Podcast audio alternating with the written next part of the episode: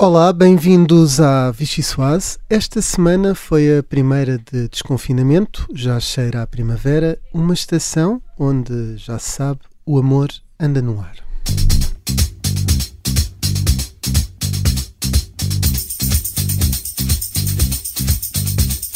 Love is in the air. Ora, diga lá, isso é para si. pá. Não, eu posso. O que é que é um bom resultado? É, é só na hora e olhando ao resultado e à forma como os votos se foram distribuindo, se pode ver se tem uma real leitura nacional ou se apenas e eminentemente eh, autárquica, não é? Sim, eu, eu concordo e subscrevo a, a opinião do Dr. Rui Rio. Ora bom. Eh, se, se gosta de sondagens, elas eh, têm corrido bem. Repare, eu recordo eh, as eleições regionais nos Açores e juntos conseguimos derrubar uma hegemonia socialista que Tinha maioria absoluta nas sondagens. Exatamente, tinha maioria absoluta Foi nas uma pena sondagens. não ter sido por sondagens que eles não governo. Ora, diga lá, isso é para si. pá. Não, eu, eu posso. Eu, eu, eu, por acaso, já estava a estranhar que esta pergunta não tivesse surgido. Estava-se a guardar agora para o final. Muito bem, eh, quanto ao Porto, Não, isso já foi explicado 1789 vezes que não, não é? Agora nós no Porto iremos fazer seguramente uma campanha agressiva e quem sabe o CDS até não vai acabar por nos dar razão a, a dada altura. de facto, eu, eu, eu e o Rio temos tido uma história com algumas parecenças, não é? E eu atrevo-me aqui a dizer para aqueles que esperam que as eleições autárquicas sejam um ponto final nas nossas lideranças, também não vão conseguir, porque acredito que vamos ter bons resultados, que é isso que nos propomos com a celebração deste acordo.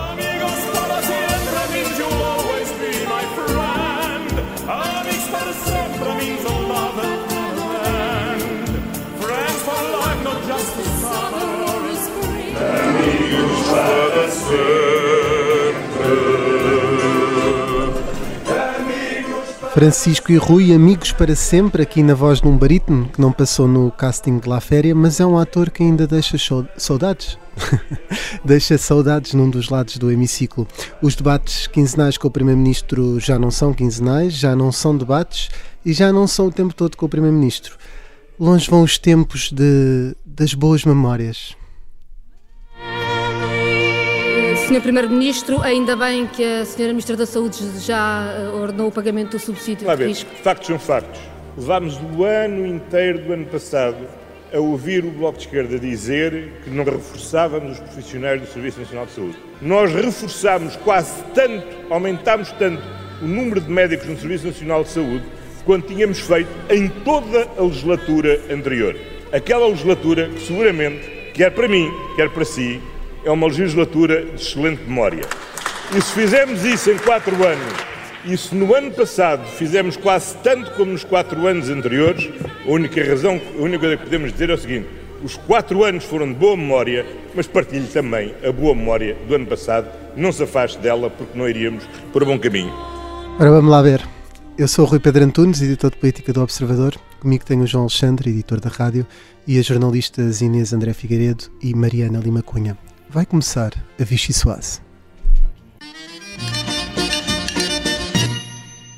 Ora bem, vamos começar aqui pelo, por eh, uma sopa que não é bem uma sopa, é uma concha de sopa, e eu ia começar pelo João Alexandre.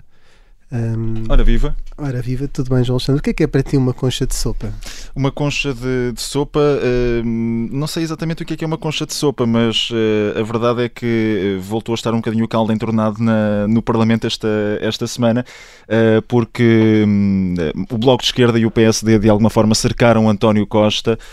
Ouvíamos aqui António Costa deixar uma mensagem a Catarina Martins para se recordar de uns bons tempos também da geringonça, dessa solução de governo que na, na primeira legislatura entre eh, 2015 e 2019 acabou por, por eh, fazer segurar o, o governo de António Costa e diz o Primeiro-Ministro com boas memórias, mas eh, a verdade é que, quer seja pelo caso das- da venda das barragens da, da EDP, que António Costa explicou muito mal no, no Parlamento, de alguma forma a remeter o assunto para a autoridade tributária, já no dia anterior o Presidente Executivo da, da EDP também tinha deixado muita coisa por responder numa, numa comissão parlamentar, Ahm, quer também eh, neste, neste tema eh, relacionado com, a- com a saúde e com a, com a pandemia. Eh, António Costa ahm, não conseguiu eh, dominar, creio eu, o Bloco de Esquerda e o, e o PSD, que eh, atacaram em conjunto e o Primeiro-Ministro eh, acabou por, por fazer um, um- um debate em que. Até se costuma sair muito bem o António Costa, mas eu creio que o Primeiro-Ministro deixou muita coisa por explicar. Agora, a parte positiva eh, é aqui eh, este, este abrir de porta de António Costa, eh, que anda sempre a dar uma no cravo e outra na ferradura, semana sim, semana não. A relação com o PCP, já sabemos mais ou menos como é que funciona. Com o Bloco de Esquerda, António Costa insiste sempre em deixar uma, uma crítica implícita e por vezes até dura a Catarina Martins, mas deixa sempre essa possibilidade de uma porta em aberto para uma discussão futura que vai ser eh, também necessária daqui para a frente, até porque com os efeitos da, da crise pandémica também na economia nacional, eh, é de crer que daqui para a frente seja necessário também contar com alguns aliados e que o governo não consiga fazer eh, esta passagem para esse crescimento económico de que o Ministro das Finanças também falou esta semana, sozinho. Portanto, António Costa terá de tratar também bem os, os parceiros e é isso que por vezes não acontece, até porque o Bloco de Esquerda não, não larga o osso e, e bem nos lembramos também como é que aconteceram as últimas votações do Orçamento do Estado. Muito bem, eu só queria dizer que os 110 milhões que a EDP poupou em imposto de selo na venda das barragens não se notaram na, na minha fatura da luz. Pelo contrário, acho que eu, caso sou ligado, eh, deu uma fatura mais elevada. Mariana Lima Cunha, isto, ah, João Alexandre, tu és a única pessoa que não tem três nomes. Não sei se, se isso quer dizer alguma coisa, já tentei falar Na verdade, tem aqui. quatro. Tu sabes que se olhares para os líderes do PSD, tu tens Francisco Sá Carneiro, Aníbal Cavaco Silva, Pedro Santana Lopes, José Manuel Durão Barroso, são quatro nomes, Luís Filipe Menezes, Manuel Ferreira Leite, Pedro Passos Coelho. Há um agora que é Rui Rico, só tem dois. Não? é? E, e dizem que é próximo do PS. Se olhares para o do PS é ao contrário, tipo António Costa, António Guterres, José Sócrates, são só dois nomes. Se isto quer dizer alguma coisa. Mariana Lima Cunha, vais ser candidata à liderança do PSD, não me parece. Eh, juro que não foi com esse critério que eu, que eu decidi quando me inscrevi? Eh, quando passei a ter carteira de jornalista, juro que não era a pensar nessa carreira futura. Muito Eh, bem, e tu concha de sopa. Eu não, tento, não, não estar aqui a, a lançar este manto exato, de suspeição exato. em cima de mim. A, minha, a minha concha de sopa, eh, eu diria, eu estava aqui a olhar para também um bocadinho para o que o João Alexandre estava a dizer, eh, a pensar se isto terá sido mais um jantar romântico ou uma sopa um bocadinho envenenada, não é? Um, quando, quando António Costa falou no debate para Catarina Martins, ali e, e escreveu sobre a nostalgia de, de António Costa, mas ele também mete sempre um bocadinho de ironia à mistura quando fala sobre o Bloco de Esquerda, o Bloco que é um partido que ele já classificou antes como um partido mass media, e, e para quem fala sempre com esse tom um bocadinho. eh, enfim, mais às vezes mais hostil, às vezes mais gozão, dependendo também das fases ehm, do, do ano em que estamos, das fases de negociação em que estamos e etc. Um, e, e, aliás, eh, essa ironia, diria eu, acaba com, com Costa quando, quando ele diz no debate que há Catarina Martins que não se deve afastar da boa memória do ano passado, que é um ano em que o Bloco já não entrou para as contas orçamentais, em que se fez quase tanto como nos quatro anos anteriores de legislatura da Geringonça. Que é, ou seja, é uma, podia parecer uma, um momento nostálgico, podia parecer um, um regresso ao passado eh, comovente, mas acho que tem aqui eh, mais um- uma ferroada de António Costa do que de outra coisa. Como o João estava a dizer, o, o Primeiro-Ministro guarda sempre um tom diferente para os dois partidos eh, parceiros ou ex-parceiros quando, quando se dirige a eles. E isso também representa riscos para os dois partidos. Eh, o Bloco de Esquerda, por um lado, eh, gosta, aprecia de- quando, quando é considerado um adversário pelo PS, porque isso não só faz parecer a sua posição mais dura, como ajuda a que os seus votos não sejam diluídos depois nos do PS, na, na altura de ir a eleições, e portanto tem aqui um desafio que é conseguir marcar essa diferença sem chegar a parecer que está fora de jogo de facto, porque isso também. eh, Mariana, é uma coisa muito interessante que é, apesar do Bloco ser crítico do governo e não estar na solução, atualmente ninguém fala do Bloco como um dos, um dos partidos da oposição, não é? E Uhum, acaba uhum. por ser eh, eh, engraçado isso. Eh, Eu acho que nesse momento ainda estamos um bocadinho neste limbo, não é? Ou seja, o próprio Bloco, aliás, se olharmos, por exemplo, para a moção que a direção do Bloco vai apresentar no- agora na convenção do Bloco em maio, ehm, todo o discurso é de abertura, de abertura para poder voltar a uma solução se assim se justificar. Eh, aliás, no, no dia em que o, o Bloco votou contra o último orçamento do Estado, o discurso do Bloco foi alertar para a cheguização do PSD, como dizia Catarina Martins, no sentido de eh, justificar como um bloco de esquerda podia, um bloco à esquerda, aliás, eh, podia agora ser mais importante do que nunca, e uma união à esquerda. Portanto, o bloco não se pôs fora de jogo, não se quis eh, pôr fora de jogo. E mesmo estando o Bloco convicto de que António Costa pode já estar a dá-lo por, perdido enquanto parceiro, eu diria que o governo também não pode ser assim tão rápido a descartar, por muito que, enfim, António Costa não goste do Bloco, que se dê mal com o Bloco, que tenha claramente uma relação mais fria com Catarina Martins do que com Jerónimo de Souza. Num ano destes, num ano com tanta potencial instabilidade, não, não, não pode descartar uh, o Bloco e também não convém, que, como se diz no, nas relações românticas, uh, que tome o parceiro PCP por garantido, não é? É sempre um problema na, nas relações. Um, aliás, só dizer mais uma coisa a propósito disso. Uh, foi também interessante ouvir a Ana Catarina Mendes, a líder parlamentar do PS, nesse mesmo debate, um, que aproveitou também para, para dar uma ferroada um bocadinho mais subtil ao Bloco de Esquerda, quando se falava dos números de, da saúde, do investimento no SNS, que foi uma grande bandeira do, do Bloco nos últimos orçamentos, e Ana Catarina Mendes dizia um, que, que, se espanta por não haver agora uma saudação de quem tanto exigiu, tanto exigiu, e agora que há esse investimento não, não tem uma, uma, felicita, uma felicitação, enfim, uh, de volta. A mim, lá está, faz-me lembrar um bocadinho essas dinâmicas românticas, às vezes em momentos de maior tensão. Eu faço tanta coisa por ti e tu não me valorizas, e portanto acho que ainda estamos um bocadinho nesta. Enfim, a esquerda está a olhar para os desafios deste ano. Ana Catarina Mendes também a assumir um bocadinho o papel de Carlos César, não é? Uh, exatamente, exatamente. Aliás, nós, uh, eu só podemos fazer um bocadinho de autopromoção na, na Vichy Soares especial que, estive, que tivemos na semana passada um, para comentar os 5 anos do mandato de Marcelo Rebelo de Sousa, nós tínhamos precisamente um deputado do Bloco de Esquerda, o José Soeiro, que quando falava sobre o Pedro Nuno Santos, que é um grande defensor da geringonça e dos acordos à esquerda, dizia precisamente que essas atitudes de quem defende a geringonça são diferentes das atitudes típicas de PS e de Carlos César. Era o que ele chamava.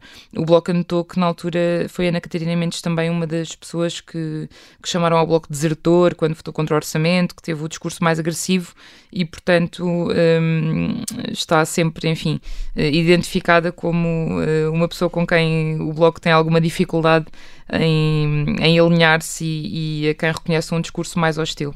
Ficam as reflexões românticas. Acho que agora há um, também há uma nova, uma nova frase que é todas as pessoas querem que o, o parceiro ou a parceira olhem para eles como o Rui Rio olha para Francisco Rodrigues dos Santos. Também foi, um, foi bastante animado essa relação. Olha, eu, Rui, só para dizer que por acaso quando ouvi aqui a nossa montagem inicial uh, de Francisco Rodrigues Santos e Rui Rio a completarem as frases um do outro, lembrou-me, aliás, momentos que já aconteceram no Parlamento, precisamente com o PCP e com António Costa, em que João Oliveira chegou a completar frases de António Costa. Ainda neste debate bimestral? Não neste, não neste. Este neste, foi, foi, ele, foram 4 horas, mas não deu para tanto. Ele calou-se para o João Oliveira falar um bocadinho. Aconteceu ali um ah, bocadinho. Foi certo, alguns, certo, segundos, certo. alguns segundos. Há sempre uma sintonia. Inês André Figueiredo, também tens três nomes. É verdade, também tenho três. e qual é que é a tua concha de sopa? A minha concha ia muito aqui um, ao encontro de, destas conchas da Mariana e do João, por isso vou só aqui deixar uma ressalva, uma pequena conchinha de sopa para aquilo que também foi comentado no início, que hum, já que todos os, para todos os ministros, digamos assim, que falaram neste debate bimestral e que deram uma perninha ao primeiro-ministro, contudo que eram questões específicas, mas não só, porque Costa mandou-os falar em muitas situações. Um, como dizias ao início, houve espaço para muito mais do que António Costa neste debate e fica essa ressalva. Já há poucos debates, os quinzenais foram-se e agora o Primeiro-Ministro também decidiu distribuir muito trabalho neste bimestral. E, e Inês, pergunto-te agora, mudando aqui a sopa, um, não, não, não queria atribuir uma sopa, mas molhar a sopa. O que é que isto te sugere e o que é que te sugere molhar a sopa? molhar a sopa. Eu iria hum, para o caso do, do Chega, por exemplo, aqui com a apresentação do, do Nuno Graciano esta semana no, em Lisboa. Uh, está conhecido o candidato, não é? À Câmara Municipal. Diga-se que foi uma apresentação feita com pompa e circunstância, em frente ao padrão dos descobrimentos, que já de si não é uma escolha nada inocente, porque surge depois da polémica de, de um deputado do PS, o Ascenso Simões, ter proposto demolir o, o monumento e depois algumas pessoas virem concordar, e a crítica de André Ventura acabou por surgir em direção a, a Joacine Catar Moreira através do Twitter. Sobre a apresentação em si. As pessoas começaram-se a juntar muito antes da hora, o número de apoiantes foi crescendo, já estávamos ali praticamente num ajuntamento com 100 pessoas, o que vale era junto ao Rio Tejo, não é? Era ao ar livre, e o apresentador focou-se muito num discurso contra a esquerda. É de realçar que foi o próprio Nuno Graciano que pôs os temas polémicos do passado em cima da mesa, logo no início do discurso, aquela questão de, de ter dito, até num, num, podcast, que o principal inimigo da democracia era a própria democracia, e ao justificar disse que defendia a democracia, mas não a libertinagem. E nesta sequência fez até questão de dizer que se considera um democrata, mas deu a entender que a direita está a ser amordaçada por uma esquerda absolutamente doentia, palavras de Nuno Graciano, que não permite a direita ter opiniões nem discursos diferentes. Só que uma ressalvazinha, durante o discurso viveu-se um ambiente de festa, com dezenas de apoiantes a aplaudirem, gritos de apoio, tudo e mais alguma coisa, e houve até espaço para vaias aos jornalistas quando houve perguntas para o candidato do Chega. Muito bem, agora faltam dois minutos para terminarmos esta primeira parte. Eu daria aqui um minuto à Mariana para atribuir a sua a molhar a sopa ou uma, ou comer muita sopinha, uh, no fundo o que ela quiser, porque eu troquei aqui as sopas. uh, e na verdade, uh, para depois dar também um minuto ao João Alexandre. Então vou aqui muito rapidamente falar da, sopinha que pode faltar um, à direita comer uh, até chegar uh, às autárquicas. Um, nós tivemos esta semana, como, como já ouvimos, uh, Rui Rio e Francisco Rodrigues dos Santos apresentar, em parte, diria eu, o, o acordo autárquico que PSD e CDS vão ter, porque falta saber ainda o que nos interessa realmente, não é? Que é em quantas câmaras e suposto, sobretudo quais é que são as câmaras um, em que esse acordo vai acontecer, mas sobretudo porque é um momento, as eleições autárquicas, em que Uh, ou os próprios ou os críticos internos dos seus partidos têm imposto muito peso, não é? É um, é um momento definidor uh, que pode ser definidor para ambas as lideranças, que ambas as lideranças querem que seja um momento definidor um, no mau sentido para o governo. O Francisco Rodrigues Santos dizia que acha que isto pode ser já um cartão amarelo ou vermelho para o governo e ambos querem aproveitá-lo para virar o curso das coisas a favor da, da direita. Um, o problema, lá está, é que ambos também têm muito a jogar e a perder uh, aqui. Eu diria que, enfim, o que vai acontecer à direita neste nestas eleições também depende muito do que puder correr mal ao governo até às autárquicas. Vamos ter processamento de apoio, vamos ter o, processo de vacinação. Um, na sondagem de intercâmbios, por exemplo, esta semana o governo continuava a liderar, uh, já com um suposto eh, desgaste da pandemia, com as tapalhadas da vacinação, das ações no, Mariana, no confinamento. Temos 10 segundos, portanto, eu só mesmo para fechar este tema de força, PSD força, e autárquicas, queria só deixar aqui uma pergunta que até poderia ser Rui Rio a fazer aos autarcas do PSD. Não sabe qual é a diferença entre liberdade e libertinagem? Nós também não sabemos. Termina assim a primeira parte da Vichy Soase. Regressamos dentro de momentos com o convidado Tiago Meia Gonçalves. Ora, bem-vindos à segunda parte da Vichy Soase. Connosco hoje temos um liberal, ex-candidato presidencial, melómano e especialista em flertar no Twitter. Tiago Meia Gonçalves, não sei se nos está a ouvir bem. Estou a ouvir bem. Estou a ouvir bem. Passaram 54 dias desde que foi a votos, disse que não queria ser político profissional. Uh, no Twitter tem disfarçado bem, pelo menos tem ali uma intervenção política bem humorada. O que é que tem feito desde o dia das eleições até hoje? Ah, mas lá está, eu estou a ser o que era antes, uma pessoa com bom humor. Vocês é que descobriram isso agora, mas eu já o era. Uh, de facto, uh, o regresso tem sido normal, digamos, mas uh, o facto de eu estar aqui convosco significa que as coisas são diferentes, evidentemente, não é? Portanto, alguma coisa mudou, não é? Desde esses dias. Passou a ser uma eh, figura política, por assim dizer. Certo, uh, evidentemente já o estava a fazer, no contexto, se eu fundei um partido e colaborei ativamente nele desde o início, era porque queria de alguma forma ter participação política fora do espectro do que, do que os partidos políticos ofereciam, não é? Sente-se bem é... nessa posição, então? Uh, sinto, sinto, mas não, não sinto que seja muito diferente do que eu ando a fazer desde há três anos, não é? desde que fundei o partido. Aliás, é verdadeiramente até desde 2013, que foi quando me juntei inicialmente ao movimento uh, que elegeu um independente para a Câmara do Porto. Não é? Claro que, evidentemente, o, o, esta candidatura presidencial levou a uma enorme exposição mediática. Que, o que depois eh, muda as coisas, pelo menos em termos de impacto do que eu possa fazer, eh, é, é necessariamente diferente, mas não acho que tenha mudado em termos de substância sobre o que eu pretendo, fazer, que é, na prática, tornar Portugal mais liberal. E eh, já vamos perguntar-lhe como é que quer aproveitar esse capital, mas antes disso tem havido aqui alguns, alguns eh, tempos conturbados na Iniciativa Liberal mais a sul. Um, aqui com, a Iniciativa Liberal conversou com Carlos Moedas, dois dias depois estava a apresentar um candidato, três dias depois esse candidato foi despedido. Isto são os loucos de Lisboa ou a Iniciativa Liberal está a tentar imitar eh, o, o PSD na, na balcanização que lhe é característica? Não, acima de tudo, o que a Iniciativa Liberal está a fazer é eh, preparar e, e levar, e levar à, à- à escolha dos, dos cidadãos, dos, dos lisboetas, uma opção verdadeiramente liberal. E, e a, questão, a questão de protagonistas sempre foi secundária, não é? No, no nosso partido. Acho que o temos demonstrado isso até à exaustão, não é?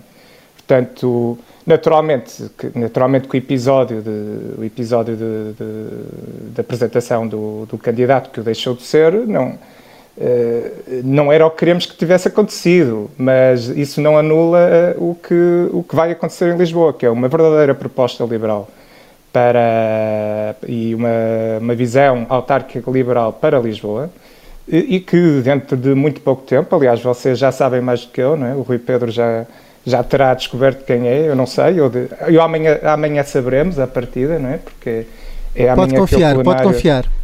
É, o Rui Pedro já sabe. Ali- ali- Uma das razões para vir aqui é também para me dizer o que é que me vai acontecer a mim, Rui Pedro, porque eu ainda Não, não, isso é o sei. que nós lhe queremos perguntar. Ah, está bem, está bem. Olha, né, então, não, então eh, depois já falaremos disso. Tá, mas, deixa-me- efetivamente, deixa-me só perguntar. efetivamente, diga, diga, diga. Este caso fragilizou a liderança de João Coutinho Figueiredo? Não, eh, vamos lá ver. Eu vou agora usar eh,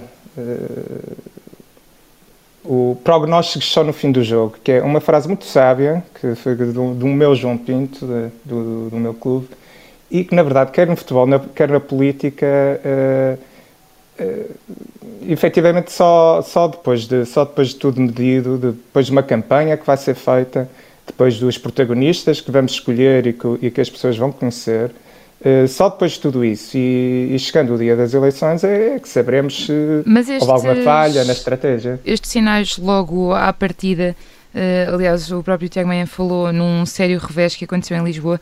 Eh, isto são o quê? São as chamadas dores de crescimento? Não, acima de tudo isto teve a ver com aspectos mais pessoais do próprio candidato. Portanto, é? não diz Foi isso nada sobre o- sobre o partido ou sobre a preparação Não do é- partido. Não anula, não anula, nem, nem sequer creio que seja propriamente eh, impactante ou que vá alterar o que é a estratégia para Lisboa. Mas não acaba por minar um pouco eh, este, este começo? Não, não, não eh, parece ser uma falsa partida também aos olhos de, de quem, eh, neste caso, se prepara para ser eleitor da Iniciativa Permite- Liberal ou já começou a ser permite- eleitor da Iniciativa Liberal? Permite termos o plano B, que. Por isso mesmo, por ser um casos- plano B e por não ser um casos- plano A. Em muitos casos poderá ser até um melhor plano. Eh, acima de tudo, eh, o que irá acontecer é, eh, independentemente do, do início, vai haver continuação da, da proposta e dentro de muito breve, dentro de muito pouco tempo, estando ela corporizada e, e- e estando ela no terreno, já ninguém se vai lembrar do que se passou eh, no início. E ne- neste caso, a Iniciativa Liberal é também um partido com sensibilidades diferentes. Considera que ganharia se fosse integrado na, na grande coligação não socialista eh, que está a surgir também em torno de, de Carlos Moedas? E lembro até, e até no Observador eh, acabámos por escrever sobre isso, que nas eleições presidenciais eh, acabou por se cruzar com Carlos Moedas numa corrida que foi fazer com João Coutinho Figueiredo na zona de, de Belém. Na altura já, já, já suspeitava também que Carlos Moedas estivesse a correr para Lisboa? Não, não suspeitava, nem, nem me lembro sinceramente desse episódio. Eh, eh, Encontraram-se ao longe, verdade é- mas verdade foi é que, registado eh, pelos jornalistas. Ah, muito bem, pronto, então, se me dizem, eu acredito. Não, independentemente de Carlos Moedas, o que a Iniciativa Liberal está a querer fazer em Lisboa, e em- aliás, em qualquer contexto autárquico nos apresentarmos... Era é, capaz de votar em moedas, Tiago? Em Gonçalves? Não, eu, eu, eu sempre morei no Porto, não é? portanto é- é- seria sempre impossível é? Eh, fazer isso.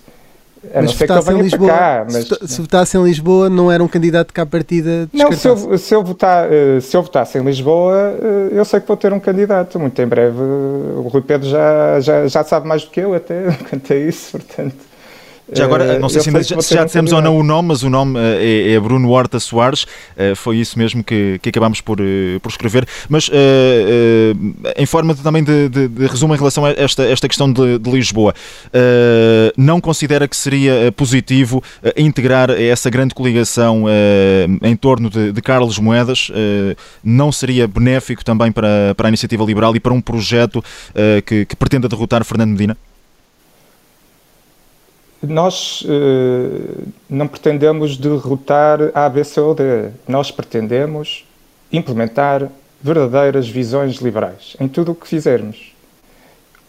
O caso de Lisboa, eh, a análise que foi feita, eh, quer a nível local, quer depois em consonância com, com a Comissão Executiva e os órgãos nacionais do partido, é que a melhor forma de o fazer em Lisboa é a apresentação de uma candidatura autónoma. E eu tendo a concordar, não sendo eu de, não sendo ele de Lisboa e não estando diretamente envolvido nos meandros e nos pormenores mais concretos do que é a, vida na cidade, eh, tenderei a concordar com os meus companheiros porque são eles que estão melhor habilitados para fazer essa análise. Não é?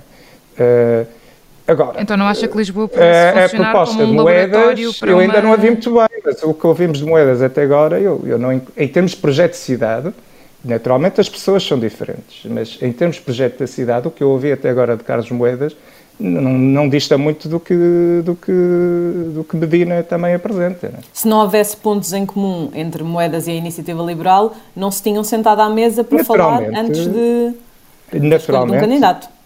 naturalmente, e essas conversas eh, ocorreram, e aliás é público. e, o, o João Coutinho já, já falou delas, o, o Carlos Moedas também.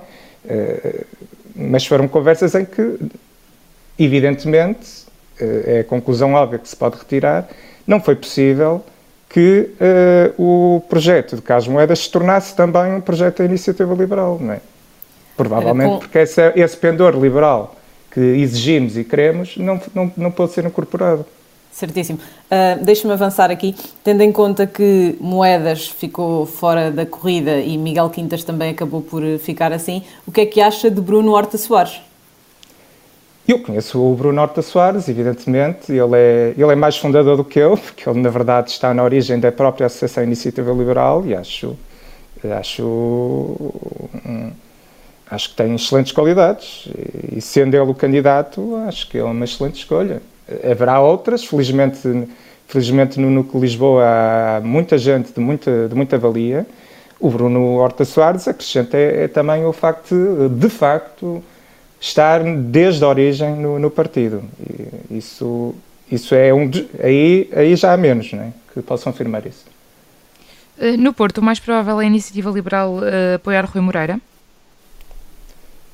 Não está fora de, não está fora de ponderação, eh, mas de novo o raciocínio é o mesmo que vos disse há pouco. Se isso significa que eh, efetivamente poderá, isso poderá corporizar uma proposta e uma visão de liberal para, para, para a autarquia do Porto, eh, então isso poderá estar em cima da mesa, mas não há, não há decisões ainda tomadas E- nenhumas, e nenhumas decisões. caso E, e também, a verdade seja dita, nem passariam por mim, porque eu, na prática, neste momento, no partido, sou um mero membro de base. Mas eh, sabe a sua vontade, por exemplo, se, se fosse, esse- a vo- fosse essa a vontade do partido? Ah, claro, o que me envolve a mim diretamente, naturalmente, que há, uma, há, uma, há a parcela de vontade minha. Claro, nessa- mas por isso mesmo matéria. estaria disposto a encabeçar, por exemplo, uma candidatura individual da Iniciativa Liberal do Porto, se decidirem fazer como em Lisboa? Vamos ver o que vai ser feito. Não pensei ainda nisso seriamente. Eh, vocês sabem que também, isso também é público. Mas não exclui. Neste momento, neste momento não, não excluo nada porque, porque todos os cenários são possíveis dentro de- do espectro que já, vos, que já vos disse, de qual é eh, a melhor estratégia para defender eh, uma proposta mais liberal. Porto. Integrar as listas de Rui Moreira também é um cenário que pode estar em cima da mesa? Se, se estivermos com o Rui Moreira, penso que se porá algum tipo de solução nesse sentido, mas não, nem, nem passa só por mim, não é? Mas considera que tem condições, por por exemplo, para, para fazer um, um, um trabalho melhor do que foi Eu- feito eu nos últimos anos na Câmara Municipal do Porto? Eu recordo que eh, um dos vereadores de Rui Moreira é eh, militante da Iniciativa Liberal, é? Eh, E há vários elementos de- de- do, do núcleo territorial do Porto que, que já tiveram liga- ligação ao movimento e que não têm ligação ao movimento, mas também têm, têm eh, qualidades e competências técnicas e políticas. Portanto, quando se fala do Porto, não há que falar só do Tiago ou, ou do Ricardo ou de A, B, C ou D. Há muito mais gente e, portanto, tudo isso, tudo isso será ponderado e seja em candidatura autónoma, seja com Rui Moreira, eh, eh, todo o núcleo do Porto estará, estará eh, focado no- no- na proposta liberal que terá para a cidade. O, o caso Selminho, em particular, não o incomoda? Acha que, de facto, o Presidente da Câmara do Porto está a ser alvo de uma cabala? Não me incomoda minimamente porque o caso Selminho, esse caso que está agora a surgir, eh, o facto de que Rui Moreira é acusado é o de ter assinado uma procuração para, os para advogados que eram os mesmos advogados que já tinham si- sido nomeados pelo executivo anterior, ou seja, pelo executivo de Rui Rio, para o assunto de Selminho. Este é o facto de que Rui Moreira é acusado de. Toda a acusação se constrói à volta deste facto único. Eu deixo a cada um fazer a análise política, então, do que é que isto significa. Isso Acham daria uma outra relevante? entrevista, Tiago Meia Gonçalves, já percebemos que não, não é um problema para si. Eh, o que é que seria um bom resultado para a iniciativa liberal nas autárquicas? E já agora, nas, nas próximas legislativas, condensamos já aqui duas questões. Esse- Pronto, eh, nós falamos da onda liberal e isso, isso, isso tem sido visível, já em, em termos de resultados eleitorais, quer também no- continuamente nas sondagens, há uma demonstração de um, de um claro crescimento e um crescimento, acima de tudo, muito consolidado eh, da, da base eleitoral do- da iniciativa liberal. E, e bons resultados é, é demonstrar que essa subida realmente se reflete nas urnas, não é?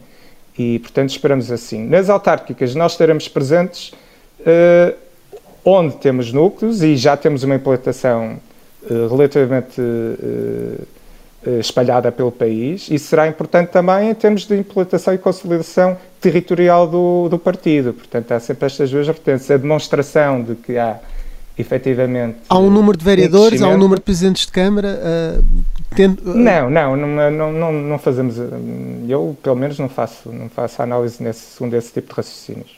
Tiago Maia Gonçalves, já estamos aqui a aproximar-nos do final desta entrevista. Mudemos aqui um pouco de tema. Portugal é hoje um dos países onde a pandemia está melhor, é pelo menos isso que vão indicando os números mais recentes. Continua a considerar que era possível ter ultrapassado o último ano sem um recurso ao estado de emergência, de que foi tão crítico? O estado de emergência não é coincidente com medidas de confinamento e com medidas de saúde pública. E isso foi o que sempre tentei explicar, e antes de mim, a Iniciativa Liberal sempre tentou explicar. E foi precisamente essa, essa confusão de conceitos eh, que foi aproveitada a dado momento pelos, eh, pelos, pelos atores políticos para, para, no fundo, cavalgar essa confusão de conceitos e cavalgar o medo das pessoas que, que permite ainda ao dia de hoje fazermos essa confusão. Mas eh, estado de emergência vai muito para além disso e já foi, já tivemos, já tivemos me- eh, semanas neste país em que o governo podia pura e simplesmente escolher qualquer um de nós. Mas o confinamento resultou, tem que eh, admitir isso. Medidas de confinamento eh, resultaram, eh, quer dizer, não, não temos o benchmarking que poderíamos fazer de. podemos ir a outros países europeus onde as medidas de confinamento não foram estas ou, ou foram praticadas de outra forma, e se calhar pode-se fazer esse estudo. Mas aceitando que sim, o, o problema das medidas de confinamento, e agora já não falo de estado de emergência, o problema das medidas de confinamento é que foram eh, feitas de uma forma absolutamente. eh, eh, desconsideradora do- dos efeitos que ela tinham a, a nível social e económico e também de saúde não Covid. Deixe-me deixe interrompê-lo, que Sim, está mesmo a sim, acabar-se sim. o nosso tempo. Uh, para mudar aqui um bocadinho de assunto, na entrevista que deu ao Observador durante as presidenciais, só tinha um minuto para responder à questão. Se fosse Presidente da República, aconselharia ao Governo a deixar cair a TAP e a fechar a companhia? Lembra-se do que é que respondeu? Mantém a mesma opinião? Ou, Sim, ou mantenho, evidentemente. Qual é Agora, a se calhar, é respondia mais um bocadinho porque. Não é? É Agora tem resposta 30 que deu? segundos. Eh, Na, na altura Aí agora tinha um minuto, 30 agora tem segundos. 30. Não, eh, a TAP nunca deveria ter eh, se, se tornado pública. A TAP deveria ser uma empresa privada e, como qualquer empresa privada em dificuldades, deve enfrentar eh, o que qualquer empresa faz em, dif- em dificuldades um processo de insolvência que permite recuperação. Tiago Maia Gonçalves eh, concorreu contra, contra Marcelo Rebelo de Sousa na, nas últimas eleições presidenciais. Entretanto, eh, neste segundo mandato, o presidente Marcelo já o, o desiludiu até agora ou nem por isso? Eh, Enfim, eh, eu, eh, eu sei que o Sr. Presidente já, já, já foi mais vocal num outro aspecto, está a reunir uma espécie de gabinete para vigiar o que irá acontecer com os fundos europeus. Eh, Mas, de novo, eh, eu, eu, eu, eu preciso ver é, o que o Sr. Presidente vai fazer. Eu, para já, só estou a ouvir o que ele diz, eh, mas ainda não vi nada que ele, tenha, que ele esteja a fazer. Vamos ver. Eu quero, eu quero dar o benefício da dúvida. Eu, te- eu reconheço plenamente que, que este mandato será um mandato muito difícil, seria o para qualquer presidente. Temos um contexto, um contexto muito difícil de, de, no fim, terminar este, esta fase final de contenção da pandemia, mas depois lidar com, com os efeitos de destruição económica e social que dela advém. Isto realmente é um cenário muito difícil. Eu quero dar o benefício da, dú- da dúvida ao Sr. Presidente. Então, passando aqui só uma última, outra avaliação para fecharmos. eh, em entrevista eh, nos Açores, onde a Iniciativa Liberal já disse que o Chega não vai mudar nada, disse, aliás, nem nos Açores nem na República, ehm, já tem um tempo para fazer essa avaliação. Está confortável com a viabilização que a Iniciativa Liberal deu a esse governo dos Açores e com os resultados que ele tem produzido? Estou, eh, porque a viabilização vai sempre depender, a cada momento, do respeito do acordo que foi assinado e, portanto, na- não, é, não é a viabilização que ocorreu da, desta, deste quadro, de- de- deste governo e, e- e dos orçamentos que garantirá uma viabilização futura, não é? A Iniciativa Liberal está lá de forma responsável a cumprir o acordo que estabeleceu. Este último orçamento já está a incluir medidas, nomeadamente em termos fiscais, que, que são, no fundo, o PSD, enquanto líder da coligação governamental, a cumprir o que acordou com a Iniciativa Liberal. Eh, e da parte da Iniciativa Liberal, eh, com o que podemos fazer, que é com o voto de um deputado, eh, estamos a cumprir. Os restantes, enfim, já vimos ali sinais de que há- pode haver menos confiança eh, noutros apoios que, que- que foram E obtidos. já sabemos que no, a nível nacional não é repetível, ou pelo menos eh, a iniciativa liberal não entrará numa solução, é isso que acha, eh, já o, o- ouvi dizer isso algumas vezes. E vamos então. Mas nos Açores vamos- não estamos numa solução, Está- numa solução de governo com o Chega, não é? Sim, mas viabiliza a- uma- viabilizam, mas ajudam, fazem parte de uma solução política que permite que o governo funcione. Tiago Meia Gonçalves, estamos mesmo a chegar ao fim, passamos para a segunda Sim. parte da nossa refeição, que é o segmento carne ao peixe. Eu sei que é ouvinte do, do- do programa e, portanto, já sabe. Eh, Vamos então a isto. Vamos soltar a trilha. Tiago Meia Gonçalves, quem escolhia para CEO de uma empresa na qual fosse acionista maioritário? João Coutinho Figueiredo ou Carlos Guimarães Pinto? Oh, diabo. Eh, eu se calhar queria os ambos, mas um CEO e outro provedor do acionista, se calhar. E o CEO era quem? O João, o João, o João CEO e o, e o Carlos provedor do acionista. Muito bem. Eh, preferia ser ministro num governo em que tinha como colega André Ventura ou Pedro Nuno Santos? Não, eh, o primeiro não vai acontecer, o, o segundo também não, não é? Portanto, acho que estou fora desse Qual é que tem governo, menos desse governo. probabilidades de acontecer? Tem de escolher um. Não, não, não estou fora desse governo, olha. Para vamos Estou avançar fora. então. Na oposição para Estamos sempre. na oposição. Quem, quem é que levaria a um jogo do Futebol Clube do Porto, quando os adeptos regressarem às, às bancadas, claro? Certo. Catarina Martins ou Jerónimo de Souza? Não, não sei qual deles gostará mais de futebol, mas. eh, eh, talvez levasse o, o, o camarada Jerónimo. Jerónimo. Para ser finalizar, mais vocal para os cânticos. para finalizar muito rapidamente, a quem é que comprava um carro em segunda mão, Rui Rio ou António Costa? Esse, eh, apesar de tudo, Rui Rio, sim. Muito bem, chega assim ao fim o segmento Carne ao Peixe. Agora pedi a, a Tiago Meia Gonçalves que nos trouxesse a nossa sobremesa eh, e que nos explicasse o porquê, porque escolheu esta música e qual é a música. Muito bem. Oh, é verdade. Eh, eu tenho pena é, é vocês não terem escolhido é uma Ayrton Soup no, no vosso quadro inicial, que é uma sopa holandesa muito reconfortante e descomplexada Mas pronto, falando da sobremesa, Etta James, um, I've Got a Feeling, e vocês falaram de amor, que o amor está no ar, mas o amor também está dentro de nós e faz-nos mexer coisas cá dentro, e esta música fala um pouco disso. E é, é de uma das, das grandes vozes clássicas do, do soul e, e também depois do jazz, que tem uma carreira muito longa, Etta James. Tiago Meia Gonçalves, muito obrigado por ter vindo à Vichy Soase. Eh, é um melómano e já tínhamos percebido isso nas escolhas que fez como candidato presidencial. Muito obrigado mais uma vez. A Vichy Soase regressa na próxima semana. Vamos ver quem é que nos consegue ou não agarrar. Oh, sometimes I get a good feeling, yeah. Yeah.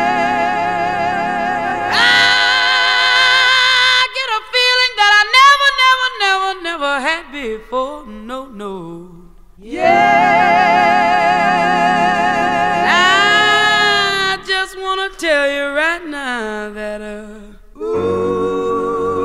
I believe, I really do believe that something's got a hold on me here.